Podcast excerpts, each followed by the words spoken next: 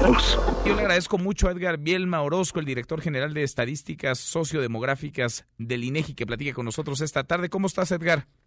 Manuel, ¿qué tal? Muy buena tarde a ti, tu auditorio. Es un placer eh, platicar contigo de este importante proyecto cívico. Muchas gracias por platicar con nosotros. Si te parece, ahora le entramos a detalle. Déjame preguntarte nada más si hay alguna previsión especial luego de que se confirmara o si tienen algún escenario calculado por los contagios confirmados ya de coronavirus y lo que podría venir para quienes estén realizando estos cuestionarios, estas encuestas. Sí, mira, la propia estrategia del INEGI eh, para el censo 2020 involucra cualquier tipo de eventualidad este, de esta naturaleza, pero también en materia de climatológica, entre muchos otros componentes que, siempre hay que estar cuidando o dando seguimiento en el censo de población y vivienda por su carácter eh, tan amplio. Entonces, si hay, digamos, un, un, protocolo, no algo particular, me imagino los encuestadores no saludan de mano ni de beso, ¿no? A las personas las que van Nuestro personal, nuestro personal este, no tiene contacto físico eh, con las personas cuando realizan una entrevista. eh, también, además, hay posibilidad de realizarse por internet el cuestionario. Es decir, hay muchos elementos que si ya puedo ir este, eh, adelantando o comentando que sin duda nos permiten realizar el censo precisamente teniendo estos cuidados. Por eso quiero destacarlo además. Claro. A partir del lunes 2 y hasta el 27 de marzo, este censo, ¿qué nos van a preguntar? ¿Qué preguntarán a los mexicanos, Edgar? Mira, este, primero, primero la importancia del censo. La importancia del censo es porque lo que dé en 2020 es con lo que vamos a estar conviviendo durante 10 años. Es decir, ahora en este contexto, los hospitales, sean públicos o privados, las escuelas públicas o privadas, la tienda de la esquina donde vayas a ir a comprar algo, es planificada con base en el censo de población y vivienda. Inclusive, cuando tú vas a algún lugar y que usas Google Maps, ¿sí? También ese, ese tipo de actividad que para ti es cotidiana depende del censo de población y vivienda, solo para que te des una idea. Entonces, es así de relevante lo que va a suceder el próximo lunes y durante todo el mes de marzo. ¿Cómo va a llevarse a cabo este proceso? De manera muy, muy sencilla. Estaremos visitando los 51 millones de, inmuebles estimados que hay. eh, estaremos colocando una etiqueta en, la, en el inmueble desde el primer momento de la visita. Eso es muy, muy importante. Antes se realizaba al final de la entrevista, ahora no, desde un inicio se da, se, se, coloca la etiqueta por un código QR, que precisamente es lo que te va a permitir, ya sea que tengas una entrevista directa, eh, este, una entrevista vía internet o una entrevista vía telefónica, eso es fundamental, ¿no?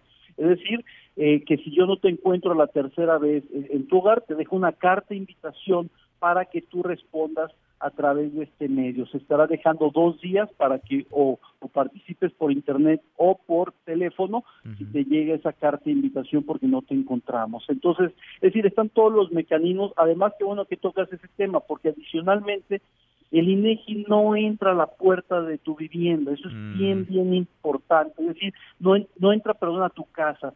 Este, la entrevista se realiza en la puerta de tu casa, no hay contacto y eh, se implementa un cuestionario de muy breve de 12 minutos. Eso es fundamental. 12 minutos dura el, el, el, cuestionario. ¿Quiénes pueden contestar este cuestionario, Edgar? Bueno, ¿quiénes contestan este cuestionario? Una persona de 18 años y más, este, ya sea el jefe o jefa del hogar, que conozca las características básicas de los integrantes del hogar. ¿A qué nos referimos?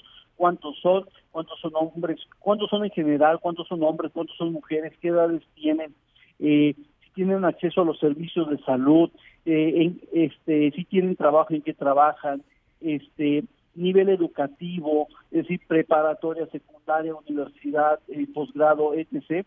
Um, temas de discapacidad y grado de discapacidad, temas de migración, eh, si en tu vivienda llega agua, luz, eh, internet, es decir, estos servicios básicos, y que a son preguntas que, que, que, son muy, muy sencillas, uh -huh. pero que sí estamos pidiendo que sea la persona que conozca estas características del resto de los integrantes del hogar. Para quienes hayan participado en ejercicios anteriores, hace 10 años, por ejemplo, ¿hay cosas distintas, hay preguntas distintas, hay novedades en este censo? Sí, por ejemplo, temas como eh, la afrodescendencia, el grado de discapacidad, antes solo se medía el, la discapacidad, pero ahora, ahora también el grado, el tema de la, de la causa de la migración, sí, tú ya sabía que, que, migrabas, pero la pregunta es ¿por qué razón migraste? Eh, y pues obviamente con respuestas como por trabajo, por estudios, por reunirme con la familia, entre otras cosas. Además también con una especificidad al municipio eh, donde migraste, si es que esta migración fue interna que también eso es lo que va a aportar el censo 2020, no solamente la migración internacional, sino también la migración interna que no es pequeña. Eh, otro componente es los, los usos y tecnologías de la información. Somos un país que en la última década tuvo un cambio radical en materia tecnológica, entonces sin duda también eso es importante ver los avances como nación que llevamos en esta materia en los hogares por lo tanto también te dan preguntas ahí, temas de movilidad, por ejemplo, ahora que cada vez las urbes son más grandes, más densamente pobladas, y que ya no solamente poder, eh, debemos de medir vehículos, sino también si te mueves en bicicleta o en algún otro medio de transporte. Eso también es fundamental que seamos conscientes de ello, así como el tiempo que duras a tu traslado a la escuela o al trabajo, por dar un ejemplo de las nuevas cosas que están midiendo y que va muy adecuado a la población que somos en pleno siglo XXI. A entrarle todos a participar. ¿Los resultados cuándo podrían estar, cuándo estarán listos? ¿Cuándo calculan, Edgar? Bueno, el 4 de noviembre la población contará con todos los resultados básicos del Censo de Población y Vivienda.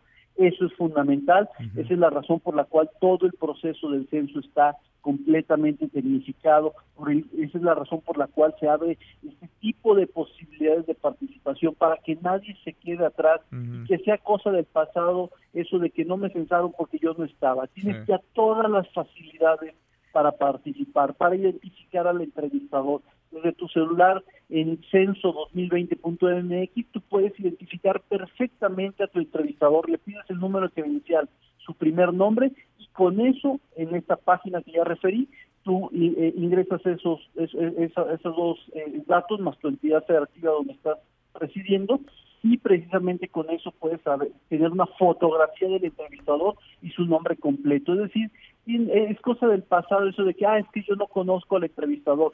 Estamos dando todos los mecanismos, uno, para que haya una clara identificación del entrevistador y dos, para que tengas tres formas de participar en el censo que permita que nadie se quede atrás en esta cuenta. El tamaño del esfuerzo, me imagino que hay un ejército de representantes del INEGI detrás. ¿Cuántos miles de hombres y mujeres van a estar encuestando, van a estar caminando las calles, los caminos de nuestro país?